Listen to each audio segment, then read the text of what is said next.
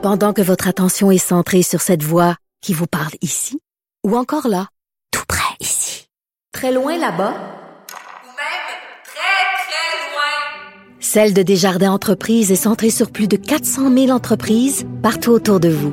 Depuis plus de 120 ans, nos équipes dédiées accompagnent les entrepreneurs d'ici à chaque étape pour qu'ils puissent rester centrés sur ce qui compte, la croissance de leur entreprise. Oui, ben, on parlait. Dire, on a reçu le communiqué Oh, on a le communiqué de Sportsnet. de, Oui, oui, vas-y, vas-y, de Don. Cherry, oui, qui euh, euh, nous dit, et je, je, je, je cite, je traduis librement là, le, le, le, le président du Sportsnet, Bart euh, Websley, qui dit « Le sport euh, euh, ramène les gens ensemble, devrait nous unir et ne pas nous diviser. » Suivant des discussions avec Don Cherry après le match de, de samedi, il a été décidé que c'était le bon moment pour lui pour quitter immédiatement. Euh, pendant, hein, ça- C'est le bon moment pour quitter immédiatement. Ah, c'est pas pire. Dis donc, euh, pendant cette diffusion, euh, il a fait des remarques euh, qui divisent et qui ne représentent pas nos, nos valeurs, les valeurs pour lesquelles nous nous, nous tenons debout. Donc, Don est un synonyme de hockey. Il a joué un rôle intégral dans euh, bon dans, dans l'industrie au, au cours des 40 dernières années. Nous voulons le remercier pour sa contribution au hockey et à la diffusion du sport au Canada. Alors, euh, c'est le communiqué officiel qu'on vient tout juste de Mais on me corrigera, mais il me semble que ces commentaires sur le hockey n'étaient pas si brillants que ça. Je pense pas. Je pense que c'était davantage un moment de spectacle.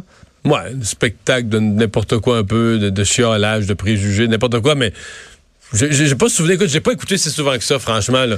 Mais j'ai pas souvenir d'avoir dû, tu sais, mettons, j'écoute, je sais pas, moi, des, des- nos commentateurs de hockey, Mike Bossy, ben, ah, Va t'arriver avec une analyse. une analyse, Hey, vrai. pourquoi ils comptent pas de buts, ils font toujours telle affaire, ah, c'est vrai. Tu sais, tu sais, tu penses, tu penses hockey, tu dis, OK, lui, il en a compté des buts, mais, mais j'ai pas de souvenir que Don Cherry, ou tu sais, que T'as fait une analyse qui t'a euh, jeté à terre. Ouais, ouais. J'avais pas vu ça de même, mais il a raison. Ouais, c'est ça. En tout cas. Bon.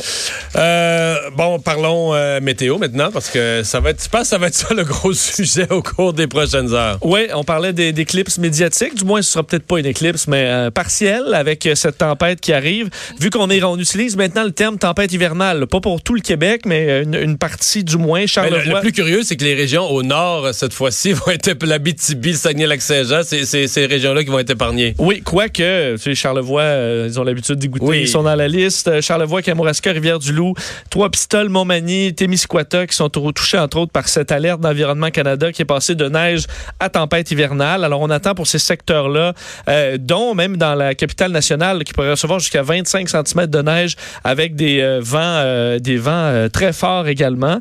Il pourrait y avoir des variables en quantité de neige, mais on s'attend à ce que le modèle tienne. Tous les modèles météo s'accordent pour vers à peu près la même chose. Alors, une bonne bordée. D'ailleurs, cette neige-là, alors que pour Montréal, on attend toujours un 10 à 15, la question, puis Mario, c'est ça qui m'a débattu un petit peu en lisant les, euh, les détails météo, c'est que les probabilités, euh, entre autres, euh, Alexandre Parent d'Environnement Canada disait les probabilités que cette neige-là dure jusqu'au printemps, c'est 50-50. Ouais. Donc, on est peut-être déjà Ouais, là, parce qu'il là, annonce- à il n'y a pas de gros, gros, gros redoux. Comme si l'automne n'est pas tout à fait fini. Là, il nous reste quelques journées à plus 2, plus 3 la semaine prochaine. Mais rien pour faire fondre un pied de neige, là. Non, c'est pour ça on est déjà on est dans une température qui est plus euh, qui ressemble à décembre, alors qu'on est encore au début novembre euh, ou même à janvier, là, alors des températures où c'est anormalement froid. Fait en gros, si l'hiver dure comme l'année passée tout le mois de mars, Oui. ça va faire de novembre, décembre, janvier, février, cinq vrais gros mois, Mois d'hiver. d'hiver, on est rendu. Oui. Ça, je, Je laisse- pense que je continuerai pas à dire ce que je pense de ça. non, je sais que ça te, ça te déprime un peu. Euh, alors, des températures froides qui vont rester devraient garder la neige au sol un certain temps, à moins qu'il y ait un redout plus loin qu'on ne voit pas euh, arriver. Et évidemment, ben, vient la question des, euh, des problèmes sur les routes. Il y en a eu quand même plusieurs aujourd'hui, euh, entre autres sur la, sur la rive sud. Il y a eu des mises en portefeuille euh, sur, à certains endroits. Ben, sur la le secteur 30, de la Châteauguay. 30 ouest, c'est ça. ça, Est-ce que tu as vu les images? Ils l'ont échappé complètement. Là. En quelques minutes, la route a tourné au miroir. Là. Et, glacé, glacé, glacé. Tu vois les images, là, là, ça brille. Est-ce qu'on dit peut-être une petite averse juste avant euh, que le point de congélation arrive, puis ça Je fait une pas. belle petite glace noire. Euh, évidemment, euh, il y a des questions quand même à se poser sur le, le, le- le sel euh, qu'on met, le sable. Est-ce que ça, parce que tu peux pas laisser, je sais pas le ministère des Transports, mais tu peux pas laisser une autoroute devenir. C'est un danger. Parce qu'à un moment donné, tu changes de texture, mais les gens arrivent, c'est une autoroute à 100 km/h, tu arrives, tout à coup, c'est une patinoire devant toi. Là. Tu touches au frein puis tu pars dans certains cas. Là. oui. Alors, euh, effectivement, ça devient très dangereux. Alors, évidemment, demain, à l'heure de pointe, on devrait être pas mal au cœur de, de tout ça. Alors, on s'attend à ce que ce soit euh, une heure de pointe assez difficile, surtout avec beaucoup de véhicules qui sont encore sur leurs pneus d'été. Évidemment, on invite ces gens-là à tout simplement choisir un autre mode de transport là, demain ou covoiturer avec des gens de votre entourage qui ont des pneus d'hiver. Évidemment, c'est le chaos chez les garagistes. C'est un classique, mais on a vu beaucoup de gens qui s'y prennent euh, un peu sur le tard et qui, euh, qui font la Mais file c'est pas facile d'avoir un rendez-vous parce que moi, je vais me confesser, j'ai pas mes pneus. Puis tu sais, je m'en suis occupé, ça fait plusieurs semaines, là. Puis c'était impossible au garage où je vais. Puis j'avais, c'est le concessionnaire, j'avais d'autres choses à faire. Je vais faire d'une pierre deux coups, là. Je suis quand même pas mal occupé. Puis mon rendez-vous euh, qu'on m'a donné, c'est jeudi qui vient, là. Ben, moi, c'est la semaine prochaine. Et euh, je l'ai pris mon rendez-vous il y a quelques semaines. C'est vraiment pas facile. Après ça, il fallait. Parce qu'à un moment donné, c'est pas vrai qu'on va s'y prendre au mois d'août. Tu penses pas à ça, là? Non. Tu sais, moi, rendu, mettons, mi-octobre, je me- ben, je suis peut-être en retard, mais tu sais, je pense à ça, ouais, mi-octobre, la région de Montréal. Si j'étais dans l'est du Québec ou dans le bas du fleuve ou au lac Saint-Jean, je serais un peu plus tôt, mais pour la région de, là, on te donne ton rendez-vous euh, euh, mi-novembre. bon, OK, dans un mois, c'est correct, on va s'arranger avec. Mais là, finalement, on a une tempête de neige euh, trois jours avant, là. Alors, euh, évidemment, redoubler de prudence et de patience parce que ce sera plus long demain. Et c'est jour de cérémonie du euh, jour du souvenir. Oui, et euh, bon, évidemment, aujourd'hui, 11 euh, novembre, journée euh, importante de commémoration où on se, on se souvient. Plusieurs cérémonies également aujourd'hui en l'honneur des anciens combattants. En ce jour du souvenir, un peu partout au Canada, évidemment, c'était le cas à, Ottawa où le premier ministre Justin Trudeau et la gouverneure générale du Canada, Julie Payette, participaient à une cérémonie au monument commémoratif de guerre du Canada. Pour vous citer, Justin Trudeau, dans un communiqué, disait Nous rendons hommage aux courageux militaires canadiens qui ont servi notre pays tout au long de notre histoire. Ils ont défendu la démocratie, ils ont fait avancer la paix, ils ont protégé la liberté d'innombrables euh, personnes au Canada et à travers le monde. Je vais vous faire entendre d'ailleurs un extrait. Euh, Notre collègue Raymond Filion est allé rencontrer des gens euh, sur place pour leur demander, entre autres, pourquoi ils se déplaçaient, mettaient leur coquelicot pour sortir à l'extérieur pour rendre hommage aux anciens combattants. Je vous fais entendre leur réponse. Ah ben c'est important pour nous. Moi puis ma mère, on fait ça depuis que je suis très jeune parce que euh, on aime bien se respecter. Euh, on connaît beaucoup de personnes qui ont été dans le euh, dans les forces armées. Mon grand-père euh, euh, était dans la Deuxième Guerre mondiale et je trouve euh, c'est important, pas juste pour lui, mais de se rappeler de, de tout qui ont, qui ont aidé à être ici euh, euh, aujourd'hui. C'est c'est bon de, de- de montrer l'exemple aux plus jeunes que c'est quelque chose d'important, que notre liberté, la, la- la paix qu'on a ici au Canada, elle, elle- elle vient de quelque part. C'est parce que quelqu'un a, a- a- fait des sacrifices pour qu'on pour qu'on puisse avoir ça maintenant. Bon, alors Ouais. des... euh, des- Mais euh, Raymond avait eu aussi un témoignage d'un d'un homme qui a connu, qui a fait le débarquement en Normandie. À chaque année, ça me frappe, ça me rend un peu, pas nostalgique, mais triste pour les jeunes. Je veux dire, euh, on arrive à la fin, fin, fin des témoignages. euh, Cette mémoire vivante est ouais. en disparition, là.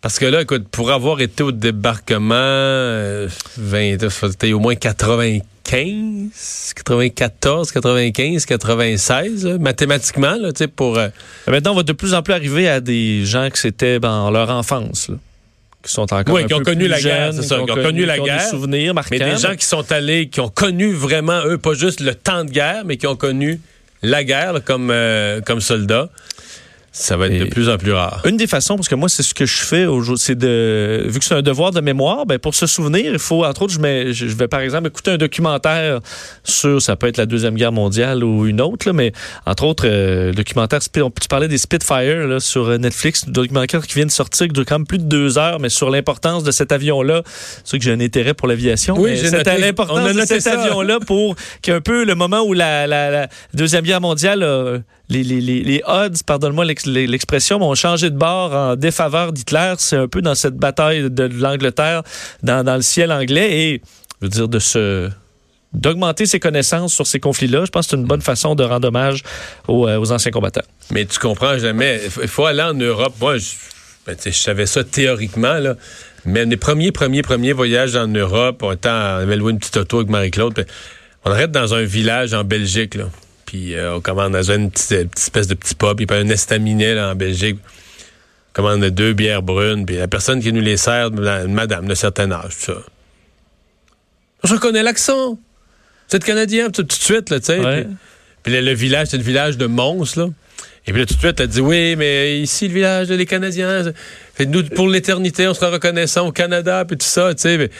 Là, tu, là, tu, tu te mets à te raconter qu'elle, tu sais, euh, ses parents, puis tout ça, puis t'es un prisonnier dans leur euh, prisonnier dans leur ville, là, ni plus ni moins. Puis là, tu prends conscience, de, ok, mais nous autres, ok, on a l'histoire du monde qui sont qui sont partis en bateau, puis nous, comme moi, mon grand-père, c'est la Première Guerre mondiale. Mais peut-être t'as ces histoires-là qui te sont racontées, mais c'est pas la même histoire que quand chez vous, dans ta maison, dans ton village, t'étais occupé là. Tu l'as vu de tes yeux. Là. Ouais. Moi, Je me souviens en Champagne, quelqu'un qui me parlait de ses, ses, euh, de ses vignes. là.